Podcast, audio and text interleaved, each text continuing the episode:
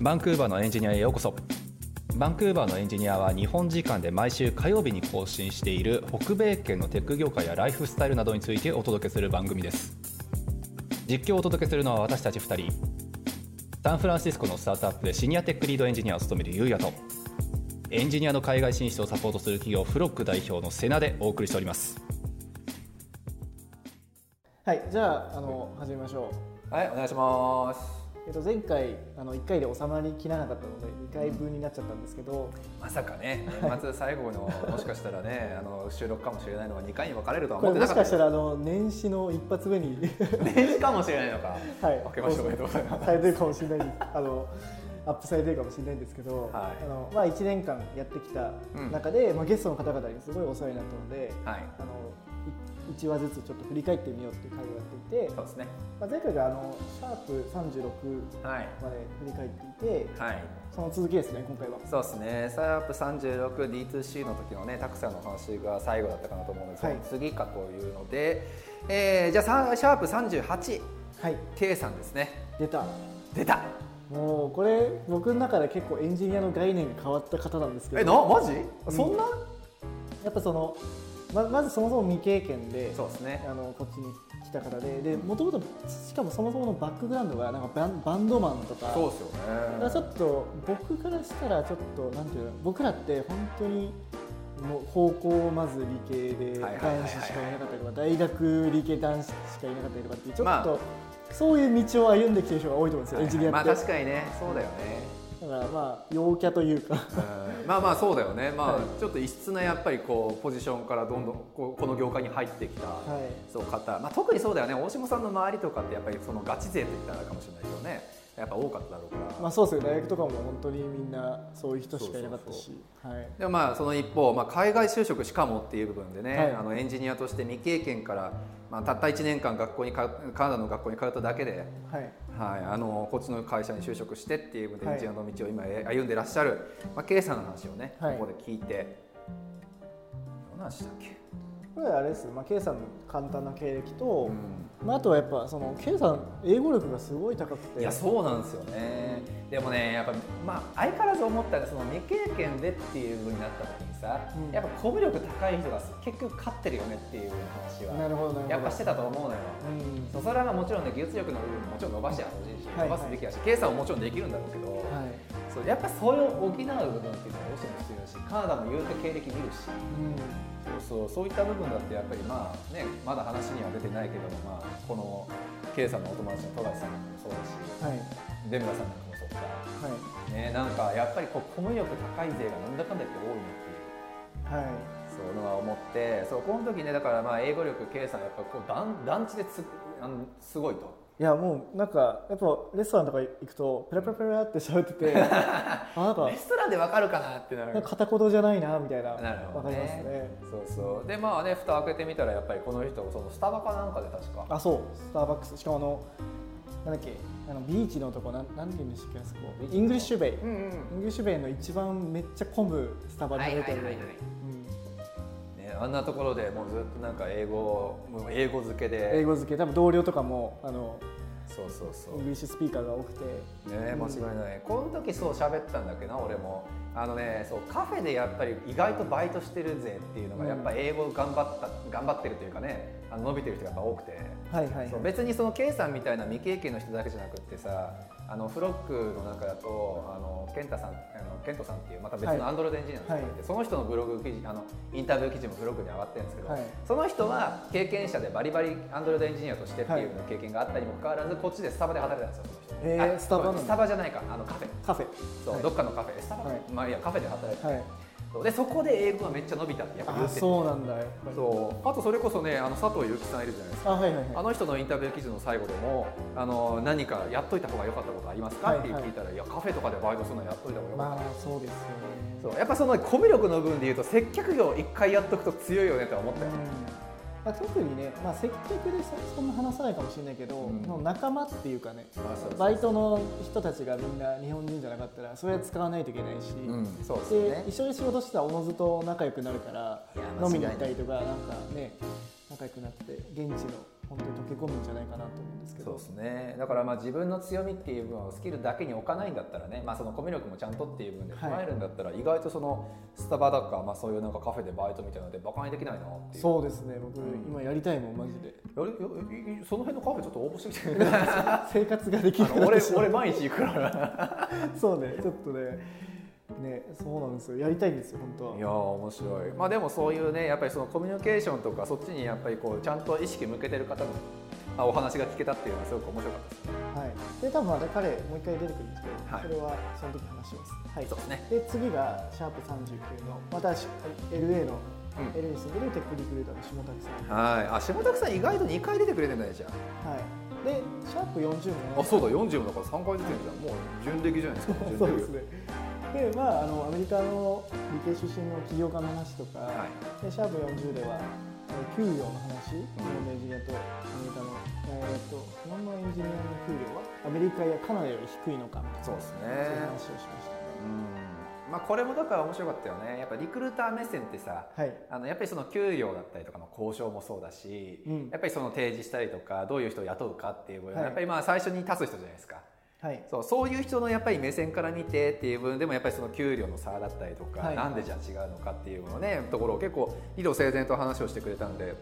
あいやしかもシャープ41もでした3話です3うわ 話めっちゃ長いな3話に及んでましたいやーそうでエンジニアそう41の方でね、あのはいエンジニアは安定職業なのかってこれだからあれじゃない K さんの話とかを結構こう影響を受けての部分ではいタイトルとして書いたのかなっていう気が俺はしてるんですけど。どどういう文脈ですかね、やっぱその K さんもそうだけどその未経験からとかさ、はいはいはいそうやっぱり安定的な職業やからっていうふうに目指す人たちってやっぱ増えて確るじゃかないにですか確かに未経験の人にとってはそう思えますよねそうそうそうそうこのだいぶあのこのちょうど後になっちゃう話だけどもねあのお笑い芸人の方とかもやっぱりこの業界目指した理由としてはやっぱりその安定もそれだろううんしやっぱりこの業界目指してよかったっていうね話を聞けたりとかっていう分だとまあエンジニアが果たして安定職として今は言えるのかっていううん一昔前って全然そんなことなかったじゃないですか。まあそうですよ、まあ、日本だとやっぱ公務員とかねそうなんか大企業入るとかみたいな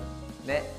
そうそれに比べてしまうとね、まあ、やっぱりこう今後どうなっていくかわかんねえし、みたいなエンジニアなんかドカタンみたいなイメージも正直昔あったじゃないですかありましたねなんかちょっと色物というかねそうそうそうだってなんだっけブラ俺はブラック企業に勤めてるけどもうダメかもしれないみたいなそういう漫画とかも流行っちゃ ったしありましたねうそうそうまあ、あれから安定とかけ離れすぎ安る定とかけ離れたもう IT ドカタという言葉が はいもう定住したというかねもう定着してしまったはところはあるかなっていうふうには思うけど、まあ、やっぱりそういった部分の文化というか昔を踏まえて、まあ、今果たしてどうなのかっていう部分の話をね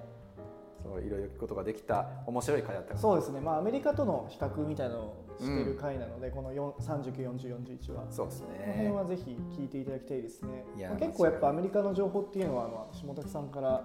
あのいただくことが多いのでうん、間違いない間違いない、まあ、今も住んでらっしゃるしねこの間もだってあれでしょなんかあのゲームしながらあそうですねそう LA のちょっと住 LA みの心地やったりそう LA のあれとかもポッドキャストにししたらよかったかもしれないですね本当俺ねその時たまたま入れてもらったけどもはやその時にはもうゲームしかしなくてあそうそうそう俺はただ単にゲーム楽しんだだけだったけどそうなんかどこに住んだらいいのかとか相談してるんですけどなるほどねいやーまあそういうちょっと下拓さん情報は今後もじゃあお世話になるかもしれないんではいでついにやってきましたねついにやってきましたねシャープ40にははいお笑い芸人はい元お笑い芸人からエンジニアになった翔太さん翔太さんって意外と元お笑い芸人って言われたくないもしかしていやわかんないどっちなんだろうそんなことないのかでもキャラ付けとしてはめちゃくちゃ俺強いと思うけどねうんまあコテコテの関西弁でそうですねコテコテの解散関西弁でコミュ力激高コのミュ力だからこの人やばいよね本当にだから今までのさ K さんとか、はいまあ、この後出てくるあの出村彩香さんとか、はいはいはいあの辺ってその純粋に英語力がめちゃくちゃ強いっていうイメージがやっぱ強いけど、まあ、翔太さんはね別にその英語めっちゃマスターみたいなイメージではなくて確かに純粋なコミュ力が強いもちろん英語もうまいよ多分英語もちゃんとできるよ、はいきはいっとはい確かにそうそうでも純粋なやっぱコミュ力がねこうご本人もねなんかその中だったらやっぱ英語っていう部分だけだったら多分自分が一番微妙だと思うけど、うんまあでもやっぱりね僕らから見てもこの人のコミュ力って日本語ですらやっぱりすごい高いいかやらすごいですもういいるだけで楽しいからそういるだけでちゃんと場の空気作れるからいや本当にそういやここの能力っていうのはね本当に英語だろうが日本語だろうが多分変わんないんですよだからこの辺から、うんあれなんか海外で就職するのってコミュ力が一番じゃないかみたいな思いいや始めそまうしたそようそう思えるようになっちゃってきたんですよね、うんまあ、もちろんその根底にはちゃんと技術力も実はちゃんとあるんですよ、まああのぜ全然頑張ってあの勉ね強、めちゃくちゃ頑張ってらっしゃるし、うんそれはそうなんだけどやっぱりこう、ね、キャラクターとして相手に印象付けたりとかさ、うんあの自分は他とは違うんですよっていうところのなんか印象付けってまた別の話じゃないですか、はいはいそうこの辺はね、まあ、この K さん、まあ、あと翔太さん出村彩香さん出村彩香さんねそうこの辺りのねやっぱりこうなんか話っていうのはちょっと聞いてもらった方がいいかもなって思いますよね本。当ですよね、まあ、持って生まれたものもあると思いますけどいやまあ正直ねうんなんかまあねはいっていう感じですはいはい、 えー次が、えー、とあシャープ44 44K さんおお K さん2回目これねこれあの出たななんでもう一回出たのかっていう経緯を ね話すと、はいなんか焼肉を一緒に食べててそうですねはいなんかやっぱり、まあ、ポッドキャスト出ていただくとやっぱ喋ろう喋ろうとすると緊張されるみたいでなるほどなんか爪痕も残せなかったみたいな感じで 言ってたね 言っててじゃあもう一回話しましょうっていうことでもうバッチリ爪痕残ってたと俺は思うんだけどいやなでもこのタイトルがまさにそうだなあの海外で面接を突破するために必要なソフトスキルっていソうフトスキルのね本い当やにそうそこが大事だなってそうなんですよ、うん結局さあの働く連中も人間だからそりゃそうなんだけど、はいそうやっぱりそれは働きたいやつと働きたいに決まってるじゃないですかそうですねうんだからそこをおろそかにしていい言い訳として技術力を持ってきちゃダメだっていうそうなんかやっぱ技術力が有り余っててもやっぱこの人と仕事できないなって思われたら終わりでますあもん、そうそうそう、だからそこってまた別の話に多分なってくるんですよねそうだからもう本当にめちゃくちゃやっぱり技術力ものすごい高かったの昔あの昔いたいた人でねやっぱり技術力アホくそ高かったなっていう人やっぱいるんですよでもそれでも就職できない人もやっぱり正うんいる直んだいるいる全然いるへそうでなんでこの人はっていうふうに思った時にやっぱ例えば表にそもそも出ていかなかったりとーかあーはいはいそうやっぱりねそのコミュニケーションを自分から積極的に取りに行くタイプじゃなかったりとかね、うんそうすると、まあ、北米圏ってどうしてもその言ったもん勝ちじゃないですか正直まあそうですね、なんかイニシアチブをいかに持つかそういいかに持つかっていう部分、でおまけにそのプラスして日本のやっぱりこのなんかなんだろうこう奥手文化っていうのかななんかこ控えうめになるそう控えめ控えめ文化、あーはいはいそうこっちでもはやなんかレレベルがもしも自分のレベルが4くらいだったとしても自分6あ るしみたいな感じじゃないですか、まあ強く見せるそうそう日本人は逆に8あったとしたってじゃあただの6くらいなんですよねみたいな、まあそれがちょっと美徳みたいなとこありそまうすねそうそう日本だとあるからねそれが結局全部裏目裏目に出てしまってる人ってやっぱいるしでもそれも踏まえて多分ソフトスキルなんですよねきっと。だから僕本当にこのねようさんあようさんじゃないえっと K さんとか、うん翔太さんとか話して、はいあなんか大丈夫かなって考え直したんですよおうで、まあ、ミーティングとかで僕はあんま喋んないですよやっぱはい英は語い得意じゃないんで、うんうんでもなぜ多分その貢献できてるかというと自分が喋らないといけない時に絶対にイニシアチブを持つようにしてて、うんはいはいはで絶対にここは言わないとやばいってところは絶対言うようにしてるんいですよなるほどねなるほどねだからまあ全体的に喋るとかじゃなくて、はいまあ、そういうふうによいしょよいしょこううやっていくのはいいかなと思ってなるほどねはいでそれがなぜできるかというと僕は日本の時の経験があったから、まあなるほど経験をもとにここは絶対言わないとやばくなるとかってできるんで、うんできるんですけどもしねその未経験からねやってる人でもし奥的な人がいたら結構難しいんじゃないかいなやとーそうよね、逆に経験もないしなおかつその、ねコミュニケーション的にイニシアチブも取れないしってなるとうんうんまあまあ言うとあれだけどもよいいように使われてしまう可能性もねそうだからどっちかだけはそう経験があれば、まあ、補えるかもしれないそうしなんだよねしかもこれ英語力じゃないのよ正直まあ、そっか人じゃないソフトスキルですそうよね本当にソフトスキルうん英語がじゃあめちゃくちゃベラベラ喋れればイニシアチブ取れるかっつったらそういう話もないし、うんそうそうだから結構これってなんだろうなもうまあこのポッドキャスト聞いてください まあこの辺はそう面白いですね。面白いはい。うんじゃあ次がえっ、とシャープ45の45またようさんにようさん。これは中国のコミュニティですね。いやーこれ俺面白かったねそうこれなんかあれじゃないあの瀬名さんが最近公開されたあの記事にも関連してませんかこの話そうちょうどこれを引用させてもらったんですよああそうなんだ。そうやっぱりそのねあのその時もその僕が書いた記事ではそのやっぱりコミュニティのそもそも日本人のコミュニティがそもそもめちゃくちゃ線が細すぎるから、うん。そうこっちに日系企業が来たとしたって人材獲得もそうだしコミュニティに入っていくのもそうだし全部が全部奥手になってあの後手後手になって、はいはい。まあ、結果としてうまく回ってないよねって話を、まあ、僕はしたんですけど、まはいあ、その時にねこの時やっぱり王さんの話でやっぱりこうチャイナコミュニティじゃどうなのかと。うんね、やっぱりチャイニーズ系で会社がこっちに来たとしてやっぱそれはタイチャイニーズこっちに5万といるその優秀なせ層っていうのはをいちゃんと取れるから、はいそうやっぱりまあそういったなんだろう最初のこうなんかスタートダッシュみたいなところに相当差があるなっていうふうにやっぱ思ったし、いやこれ本当そう昨日昨日僕がまあ何回も言うんですけど僕の住んでる地域ってはいめちゃくちゃチャイチャイニーズが多くて、うんもう中国みたいな感じなんですけど昨日あの HSBC っていうあの銀行に行ったんですよ、そしたらやっぱ周りの人たちは、まあ、もちろんあの受付というか、い働いてる人も全員中国語を喋れる方う、んで周りのお客さんもみんな中国人じゃないですか、はいはいはいでも普通に中国語で喋ってるんですよいねやそうよねで僕は英語で喋んないといけないじゃないですか、うんでめっちゃ楽じゃないと思ってあっちの人たち、ね生楽活だよするの、ね、まあ、俺らからすればみんな日本語ちゃんと喋ってくれるそうそうそうそうそうう、そうでそれってありえないじゃないですか、ね日本人がそんな多くないから海外でうん、確だかにからそれめちゃくちゃアドバンテージだなと思っていやそうなんですよね全然話変わるけどさこの間嫁さんに連れられてエルメス行ってきたのはいはいそしたらさもうあエルメスみたいな超高級ブランドじゃんはいはもうやっぱりねチャイニーズラインはちゃんとやっぱ用意されてるんですよいねなるほどねえそっちやっぱ間違えられるの最初いやまあ間違いない ア結ジア局人ねがそうあの結局俺らわかんねえって言ってジャジャパニーズだよっつったらもうそのカナダ人の人があてがわれるんですあよ、ねあはいはいやっぱりねこう明らかにチャイニーズのそういう金持ち層しか入っていかないブースみたいなのがやっぱあるん ですよなるほどそうねお俺らあっちじゃないのみたいないやもうどうもう本当にすごいですよねパワーの差がすごういんそうあとこの間そうゆうやさんとも実は話してて、はいあのチャイナコミュニティやっぱすごいよねって話してたんですけど、はいチャイニーズのスーパーマーケットで T&T あるじゃないですかあ T&T っていうこっちによくあるやつねそう、はい T&T あの、まあ、韓国系だと H マート H マートとかありますねまあ日系だと、うんまあココンビニや、契約はもうほぼないと言まってあ、ないもうないもうないと言ってないいいですよねそう、はいでいやこの差よ本当にもうほぼないと言っていい日系と、はいまあまあ言うてでもまあまあ大きい規模である H マート H マート何何件かあります何軒かあるしね、はいやっぱ規模も大きいし、はい品揃えもいいし、そうでもその日じゃない T&T T&T だって主要駅にあるんじゃないいかやって主いう要駅にあるしおまけにあれスーパースター買収してんですよえ逆逆にもう買ってんすよあいつらえー、スーパースターってだってもう地元の企業みた地いな元の超大手スーパーマーケットをもう自分たちの懐に入れてるっていうえー、知らそなの差があるんです知らなかったよあその差があるんですよそうだからそのチャイナコミュニティっていうのだったりそのチャイニーズの単純に人口が多いとか金持ちが多いとかっていうのは結局そういうねあのもうなんだろうこうエコシステムに全て影響してしまってるので、なるほどね、まあ、そらねあのか企業が例えば進出したりとか個人が進出したりとかっていうのも大きい差は出るよねって話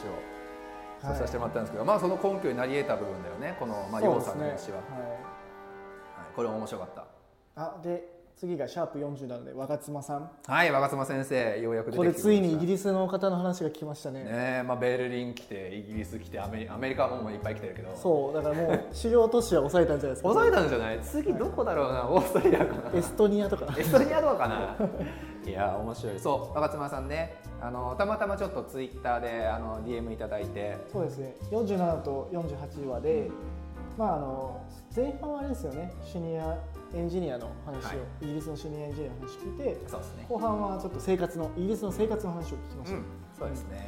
まあ、どっちも面白かったよね、やっぱりイギリスベースでのやっぱりそのキャリアの話なんかもすごく興味あったし、はいやっぱビザはすごく厳しそうな印象はあったけれども、なんか緩和っていうされたんですよねね確か緩和スされてキルドワーカーに関してはそう今後はだからね、どうなるかっていうふうなところは結構楽しみかなって話が聞けたのも良かったし、はいそうでもやっぱりまあ印象深かったのは、やっぱり駐在がすごく多いっていうね、駐在っていうか、その日本の会社さんとかから、まあ、あのイギリスの本社、まあ、支社はいがあるところとかにね、こう移ってきて、そこからキャリア伸ばしていくみたいなあー人はいはがい。はいそう今のところやっぱり多いっていうのはやっぱりイギリスのその物価とかも影響してるんだろうしとか、はい、あなんかここで多分一つ間違えてることを言ってしまっていて、はいあの宮川さんっていうあのリビルドの宮川さんが、はいはいまあ、彼あの若妻さんと同じくクックパッドにいたんですけど、うん僕らてっきりそのクックパッドでアメリカに行ったと思ってたんですよ、はい宮川さんがでもそうじゃないらしいあそうなのあごめんなさい、もともと多分アメリカにいらっしゃって多分アメリカのクックパッドに行ったのかなっていう感じなるほどねちょっとそその辺はちょっと誤解があっはたけいど、大変申し訳ございませんでした申し訳ありませんでしたはい大変失礼しました、なるほどねまあ、まあでもそういう感じでクックパッドはイギリスとかではそういうふうにうんうんうんそうですね、ゆうせいさんも元クックパッドで、そうですよね、はい、転籍して、そこからベルリン行ったりとか、間違いない、まあ、ヨーロッパ勢はやっぱりでもそういうねなんかキャリアパスの人は多いよねって話はちょっとしたのかなというふうに思いますが、はい、そうの若妻さんの話を47回の時にキャリアの話をちょっとねさせてもらってで、はい48回の時にそのそもそもの生活の部分の話を、ね聞くことができてっていうことで結構長い時間取ってるのに2時間近く取ってたんですねこういう時って。そうですね、話が尽きなかったら、やっぱりイギリスに興味がありすぎて、そうそう知らなすぎて僕が、ね、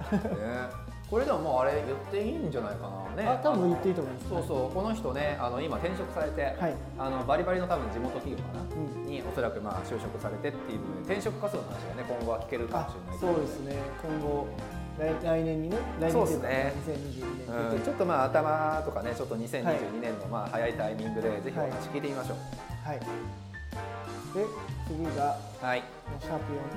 ゲスト会ばっかっすね、すごいね 本当ありがたいです。ありがとうございますで49、50が、はいえっと里湯さ佐ん藤さんですね懐かしい懐かしいだってもうあ言うてだってまあ10月かそんな懐かしいわ11けじゃ月ないかあ10月かそうです10月10月彼はまあ元僕の同僚の、うんでクイッパーっていうところで一緒にやってたんですけども、はい彼は確かリクルートの新卒かな、リクルートかはいはいリクルートの新卒であの出向でクイッパーの方に来てたんですけど、なんですよね彼が今あの本間っていう、はいまあ、アメリカのスマートホームはいを手掛ける会社で働いリモートで働いていてこれからアメリカに行くみたいな話をしてましたそうね、ですね、もうどうにかして PO でバンクーバー来ないかなって話を そうそうしたかなと思うけどそう結構面白かったよねだからその本間のそのねなんかやっぱり自分の自分たちのプロダクトがね実際にあの、はいアメリカのあー方に行ってそうですね家なんでねそうね家だからもはやもう行くしかないじゃんみたいなそうところでやっぱりでもそのリモートでっていうふうに働はいくところね、まあ辛さやったりとか、まあ、ちょっと早がやさみたいなところもちょっと感じつつねあすごいわかりました僕も実はラーメンヒーローのラーメンもずっと食べてないんで、ああそうだよこねれもアメリカだけだなんで、実は、食品とかも辛いよなそうですね輸入できればねね、うんいいんだろうけどもやっぱりラーメンヒーローみたいなねあれ一応斜めでしたっけ冷凍なんですよ冷凍かはい、だからまあ一応生もの斜めですねはいだ からまあこっちに送るとなるとだいぶやばいことになるっていう、 多分いろいろ面倒くさいんですけいやど、ま間あ違い、ない家だったらもう絶対無理だからどうしようもないよねまあやっぱりだからそこをね、まあ、温度感の差やったりとかさ、はいそう実際じゃあやっぱりその実ねなんかその本間のえっと、スマートホームのインフラとかをねやっぱりちょっと担当されてる方との話だったりとかっていうやっぱり行かないとい行ってやっぱ話をするのが現物見るのがねそれはいいだろうからっはい、ていうその話なんかも踏まえてその日本でのリモートがどうなのかとかうんそのどういうちょっと気持ちで今からアメリカ行くのかとかね、はいそういう話をいろいろ聞けたかなっていうふうに思うのではい、そうこのか今回も面白かったよねなんかこういう僕もそうなんですけど実は、う日本にいる時に、えっとアメリカの会社ではい内内定をいただいて、うんまあ、ビザの関係で働けないから日本でこう滞在するうんうんみたいなやり方って今後増えていくかなと思ってて、はいはい多分正直さっきのあの中国コミュニティの話にも、えっと通ずるんですけど、はい日本アメリカで日本人の起業家が増えてるんですよ、うんだからそこに入るのってやっぱ簡単じゃないですか、そうね間違いまなあ、い、一応日本語で面接とかもできるしそうですね、まあ、意思疎通の部分も含めてだけれどもさ結局紹介してくれる人のこのパイプの量もそうだしさそう違いがありすぎるよねだからさあのナショナリティって一種のリファラルだと思っててやっぱうん間違いない間違いな日い本人っていうことだけで何か信用できるとかあるじゃないですかそうそうそう同じ何かバックグラウだっンドでてさ純粋に例えばじゃあサイバーで例えばシニアエンジニアずっとやってましたとかって言われたって、こっちのアメリカの人とか聞いたってそんなのんなんでサイバあー確かに確ーかに映画かなみたいなアニメかなみたいなそうそうそう DNA ね医療かなみたいなリクルートですら知らないですもんねそうこっちリのク人ルートすら、うんインディード買収したっていうとねちょっとおおって思うけどさうんそうそうまあでもやっぱ言わないと分かんないからそうそうそうだからそれをなんかもうあリクルートですね優秀ですねみたいな感じでそうそうそうそう取ってくれるから、ね、それが一つのリファレンスにちゃんとなってくれるっていう部分はねどうしてもこのナショナリティにやっぱ準ずるところそうそうそうでももちろんで多分その中でちゃんとテストとかしてね、うんうんそのちゃんとしたスキルとか見ると思うんですけど最初入り口としては門前払いは受けないからそうなんですよねこういうのが増えていくと思うんですよ、うんっていうのが多分僕とか里湯さんとかっていう例なので確かに今後そういう人が増えてくれたらすごい嬉しいなと思いますそうですね、ううんんそしてコミュニティどんどん広げていきましょうというはい話かなとで本番はエンジニア募集中なのでそうそう本間さんねそうエンジニア募集中の会社さんだしっていうことで、ぜひ応募してみてください、はい腕にちょっと自信のある方がはぜいひ、、で次がシャープ52でりょうさんああ富樫さんね富樫さんも結構話題に出るそう富樫さんってもう僕ちらょがこちょこと話題に出る、はいそうもうコミュ力高い勢の一人だよねもう攻撃力高いですねそうこの人もだからあれだよねあの浩平さんと同期の学校学校はい今同じ時期に通ってらっしゃって、元 SE からあの海外就職してするためにはいこっち来て、ではい学校通ってウェブ系のねエンジニアとしてっていうのはでい今就職されて、もうもう半年1年経つかなもしかしたら。うんまあ、っていう方で富樫さん、富樫亮さんに、ねはい話すことができて、まあ、この時あれだよね、だから SE からさ、海外就職したいっていう人たちがめちゃくちゃ多かったから、はいはいはい実際今も多いし、はいはいそうその時に、じゃあまあ日本での SE での活動って意味あんのとかさ、うんそう実際どういうところがまあアピールポイントになるのとか、はいえそういう話をいろいろ聞けたのがすごく良かったかなっていうふうに思う回ですよね。そうですね、まあ、でこれすごい思ったのは、なんか SE にもいろんな方がいて、ねなんか一括りにして SE って呼ぶのはよくないのいかなやよくないね、うんはいだから SE システムスエンジニアズっていうポジションは別にいいけど、はい、で何やってたのっていうそうそうそうだからまあそこでプログラム書いてたとあかそうそうそうなんか設計だけしてなかったとかうんっていうのもあるからいやだから結局区分が必要なんだろうな。なんかシステムスエンララライティングエンジニアとかあさあそういうことねそうそうなんかテクニカルサポートシステムスエンジニアとかさ、はいちょっとわかんないけど、うそうなんかやっぱりそういうなんか区分をちゃんと作っていくべきなのかなとちょっと思った SE っていうこ単語に関しては。そうですね、んだからまあ SE でも海外で就職できるよっていうんじゃなくてだ SE でこういうことやってたらできるんだよみたいな そういう再現性の方そがうね高いかもしれなそういシステムプログラミングをするのかシステムのねなんか設計だけするのかとか、うんちょっとそういう部分をちゃんとね具体的に切り見ないと何の判断もできないとはいいうことがすごくよく分かった面白い回だったなはい、ななんで今 SE って呼ばれる方たちはこれ聞いてみるとで今後海外就職したい方はこれ聞いてみるといいかもしれそうないですね、うん、今から SE で頑張る方ぜひっていうはいはい、で次があのシャープ53と54で、うん、しゅんあさーん出たねしゅんさんもうまぶだちになった、まあ無駄 ちになるしゅんさんはあのリモートアワーっていうのをうん、あのかサービスをやられてる方で、はいアメリカでシリコンバレー起業された方で、うん、 2週間ぐらいバンクーバーに遊びに来る遊びに来るというか、まあ、視察そうですね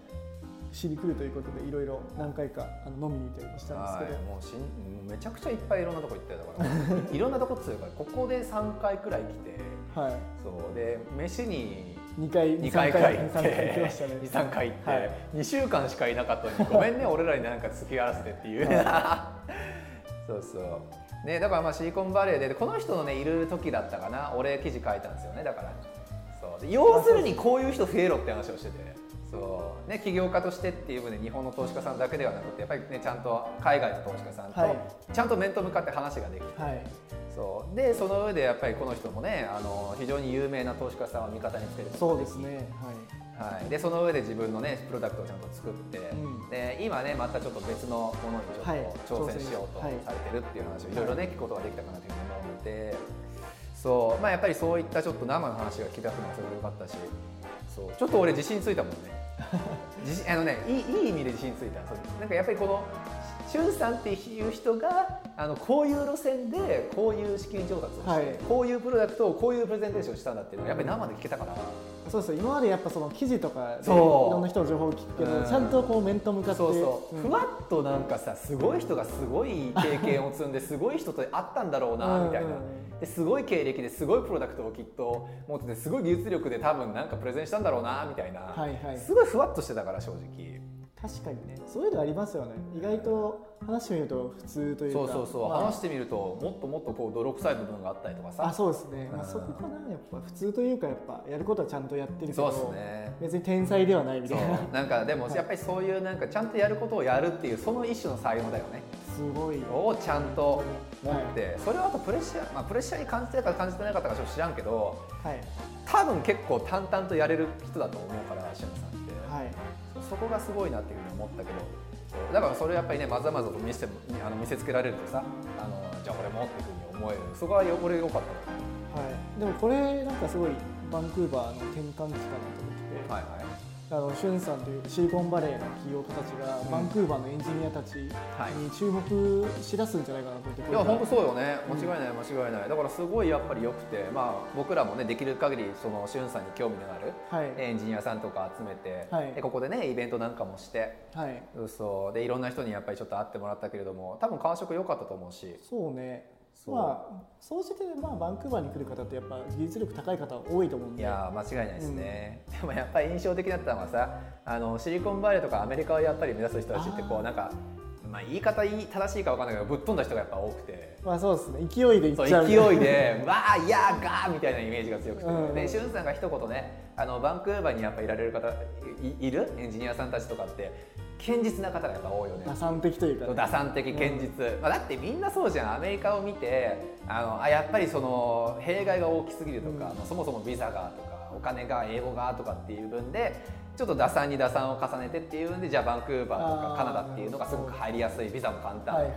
そうそういうなんか目線で見てる人たちと「うんそんなん関係あるか知らんがボケ」みたいな感じで あの俺エイヤーでアメリカ行ってる人たちと「もうグリーンカードワンチャン当たるやばー」みたいな。そうですねしゅんさんとかまさにそうですもんいやそうだよねだからまあそういう差がある中だから俺いいチームになると思うんだよねそういう意味で、そうですよねそううん勢いともう気合でやっぱりこうなんか実際にそれを掴んでいった人たちとさ、はいはいはいそう、まあ、運も含めてねそうしかもタイムゾーン同じだからそうだよねやり取りもしやすいだろうしそうそうそうだから本当になんか技術面の部分に対してってその堅実力ってかなり僕は大事だと思うからもしかしたら来年ねね瀬名さんがそういう会社を作ってねア楽メしいリよカの日本人企業家たちにあの技術力を提供するいデやブシそョうップそうみたそいうなのをやそうってるかもしれないねでやそれがベストだと思うのよ本当にすうんマジでやりたいなって思ってるんでアメリカ行きたかったんだけどなんか知んないけどあのオビおなんかオミクロンな何何クロそンうだか今知らんけど年一番最後に12月の2週目ぐらいに、ねみんなでちょっと SF に、まあ、いや観観光行こうかなみたいだなからさ、い本来だったら俺ら今アメリカいるかもしれなかったんだよそうそうそう本当は今何日よだっ来週かな来週て来週か来週だわそうそうオミクロンっていうねあ新しい脅威が出てしまったマジでふざ、まあ、しゃあないんですけどねこればっかりはもう。はいはい、まあまあでもねあのちょっとまあ1月とか、まあ、できる限り早いタイミングでアメリカ渡ってそういう話ができればなとは思そううのでですね、まあ、観光もしたいしねそう観光したいとりあえず旅行行きたいまあ今のところあの今日今日で指サイトは54話までなんですけど、どうでしためっちゃ濃いですね 濃いねこれはもうだって1時間そこで語り尽くせないですよ本当は2話に及んじゃいましたね今に及んじゃったよ結 局いはいやーでもそうですねやっぱり総じていろんなやっぱり人と話をしてっていうので、まあ、自分のこうね考えのやっぱり広がるきっかけにもすごいなったし、はいと実際これベースでねこのポッドキャストベースで相当こうね広がったなっていう気がするしそうですねまああのししあの話したい方と話すいいんきっかけにはなりましたよね、ねう間ん違いない、そうなのでまあそういった形で、まあ、ちょっと来年もねこういう形でいろんな人とやっぱ話もしていきながら、はいまあ、たまにはまあ自分たちもちょっとねあのしだべりつつ、そうですねはい、ちょっとまあまた来年も頑張ってね1年続けていきましょうはいちょっと最後にうんちょっと懸念事項が1個あって、お何まあツイッターとかであのカナダの留学えの人とかを見てるとまあなんかあのエンジニアで海外就職そんな甘くないよみまあそうですねたいなもなちんろんはか話されてることってい結構そんな稀なことしか情報が出てない確かにそういう生存者バイアスとかあるじゃないですあーかそうねだから僕らもフェアにこう発信はしていきたいなと思ってていや間違いないですねそれはそうでそれちょっと世代さんに確認したいというか大丈夫なのかなみたいな。ももしくは今ってやっぱりこっちで就職された方ばっかり話をしてるから、はいはいもしかしたらそういうバイアスがかかってるかもしれないうんうんじゃあもしくそれもしそうだったら今後日本に帰られた方にお話を聞いてみた方がいいのかなみたいなそれねとか思う俺むしろそれ話聞いてみたいんだけどねあじゃあやっぱそう思うんだいやそうそれはそうっすよだって俺らはそういう意味で言うんだったら結構真面目にねなんか実際、まあ、半数近くの人は帰ってるよみたいな話もやっぱするしはいはいはいそうそうでもさそのみんなやっぱ聞いてくるわけですよ失敗例の方が聞きたいっつってうんでもさ私実は失敗でしたっつって出てくれるかっつったらさま出あないのよあとまあ失敗を何と定義すそうるかそ難しういそう定で義するかなんですよね、結局だから難しいんですよこれさだってさこのな、ね、なんか文脈で言ってしまうとどうやったってその例えばこっちで就職できなくて日本帰ったっていうのはどう見たって就しまあまあであのもちろんその後にめちゃくちゃいい会社に入った人もいるから、はいはいはいもちろん俺ら目線から見たらいやむむしろめっちゃ成功やんみたいなね、うん人もいるけどなんかね聞く人聞く人はやっぱり海外就職をメインにしてっていう分で次出てくる人が日本で就職しましたってなったらうーん出たがるかなみんなっていうなるねほどねじゃあその話はじゃあ聞くのはやっぱ難しいから難しいんじゃないかなでだからうん聞けるとするんだったら匿名とかよねまあ、でじゃあやっぱり、まあ、今後、せはい成功したというか、まあ、こっちで就職された方をの話を聞いてそこからなぜ成功できたのかっていうのをその方々からこう集めていく方がいいかもしれないですね。プラスもしやるんだったらできればなんですけど、はいまあ俺ら目線でもさ、まあ、他の人目線でもさ、いやっぱ帰っちゃった人は知ってるわけじゃないですかはい、ああその周りの人どうだったかみたいな。そうそうそうだからあえてその人誰とは言わずに、はいいあのまあ、いろんな人の複合でこういろんな人の話を聞いた上でやっぱりこう差、はいあの帰らざるを得なかったっていう立場で帰っちゃった人、もちろん帰りたくて帰った人ははいいいよ、は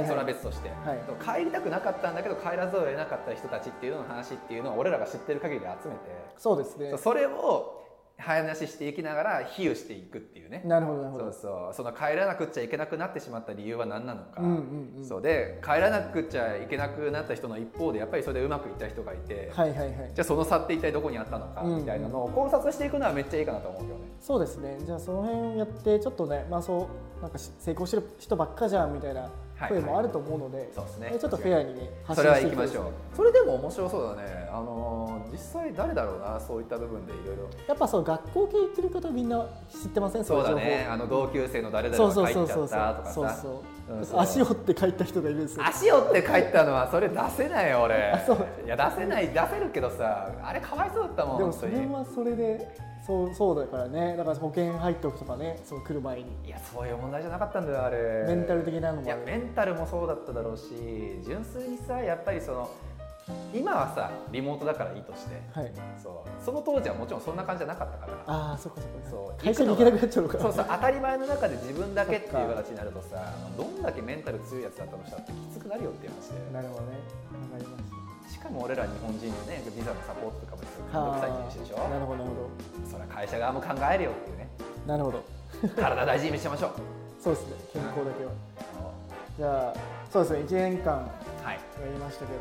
本当にゲストの方々本当にありがとうございいまやしめちゃくちゃありがとうございました本当にねちょっとまあいつになるかわかんないけどだいぶ落ち着いたりとかねこのポッドキャストがもっと大きくなって落ち着いたらちょっとお礼参りに行きましょうたそうですねお礼参りってなんか嫌なことじゃない大丈俺夫おは礼参りってなんか殴りにくいから殴りに行くみたいなまあちょっとお礼をしにねお礼をしに行きたいです行きねましょうちょっとええお菓子持ってこいで来年もねまたいろいろ皆さんアップデートあると思うんでまたそうですねもう一回くらい出ていただいてはいまずいろいろもしよかったらはいお聞きしたいなと思いますはいぜひぜひお願いしますはい、1年間、